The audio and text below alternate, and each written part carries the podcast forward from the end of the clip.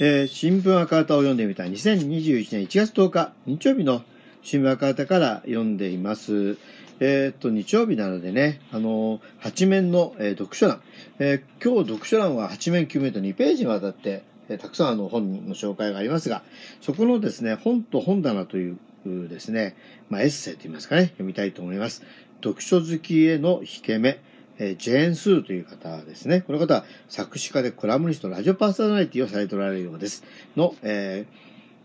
ー、コラムと言いますかね、えー、エッセイを見たいと思います。私は読書が苦手だ。何冊も本を出しておいて恥ずかしいこと好めないが、本当のことだから仕方がない。子供の頃からずっとそうだ。読書が嫌いなわけではない。見知らぬ誰かの紡いだ物語でどっぷり浸かり、たゆとう、えー、喜びも知っている。ふと目に留まったエッセイの一文に一撃を食らい、うめきながら地面に伏したこともある。久しぶりに読み返した恋愛小説が全く異なるメッセージを放ってきた、放ってきて面食らったこともある。つまり読書の楽しみを十二分に知っている。なぜ苦手意識が取れないかといえば、多くを読めないからだ。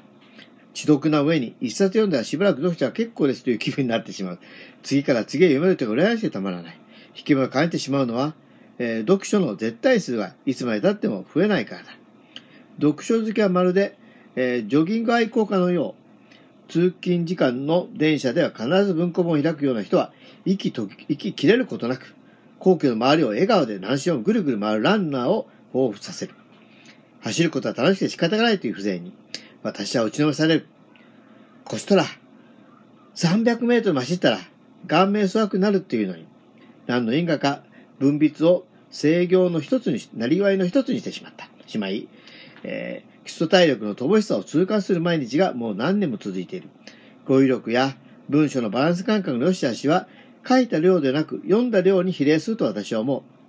面白造語で場をしのぐことはできるものの、じっくりと読ませるには程遠い文章しか書けないのはそのせいだ。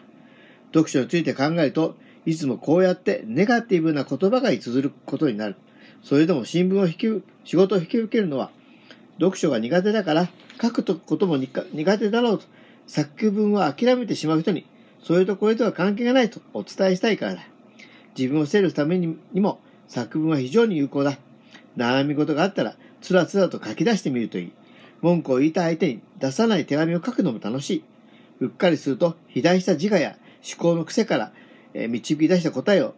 え、著者が提示するテーマと誤読しがちな読書という行為と異なり、思いを文章にしてアウトプットする作文という行為には、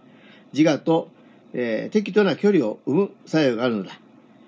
気が向いたら、それを、えー、人の目の止まるところに出し、風に当ててみよう。他人の目に触れ始めて、成仏する思念があることを知るだろう。下手ながらも、人を楽しませる文章は存在する。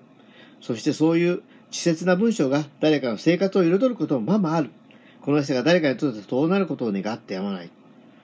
ね、まああのー読書が苦手で書くことも苦手みたいなこと言ってますけど、いや、なかなかね、ああ、なるほどな、という、もう、いいエッセイですよね。まあ、確かにね、えっ、ー、と、まあ、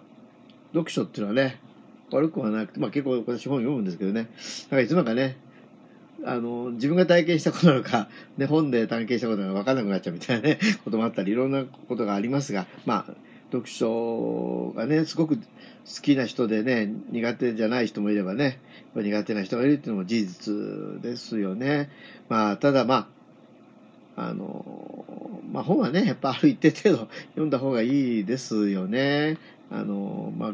これ癖みたいなもんなんでね、子供の頃の、からやるぐらい、まあ、どっかで訓練みたいなのがないとなかなか本も読めないっていうのが事実じゃないかなと思いますけれど、ということで、まあ今日は日曜日ですので、こういうですね、本と、えー、いわゆる読書読書欄ですね、えー、非常に、あのね、今日の赤旗楽しそうなというか、楽しそうというか、興味を湧くいろんな本の書評が載っておりますので、ぜひ、えー、赤旗を、えー、お取りたいている方は、この8面、9面、ちらっと、えー、見てみられたらよろしいかなと思っています。まだお読みになられてない方は、この機会に、えー、赤旗日刊誌、毎日出てます。まあ、あの、日曜版は週1回ということで、えー、ね、この西東と天下も敵っていう感じですけども、ぜひぜひ、えー、お読みいただければと思います。ということで、新聞赤旗を読んでみた2021年1月10日日曜日の赤旗から読んでみました。お聞きいただきありがとうございます。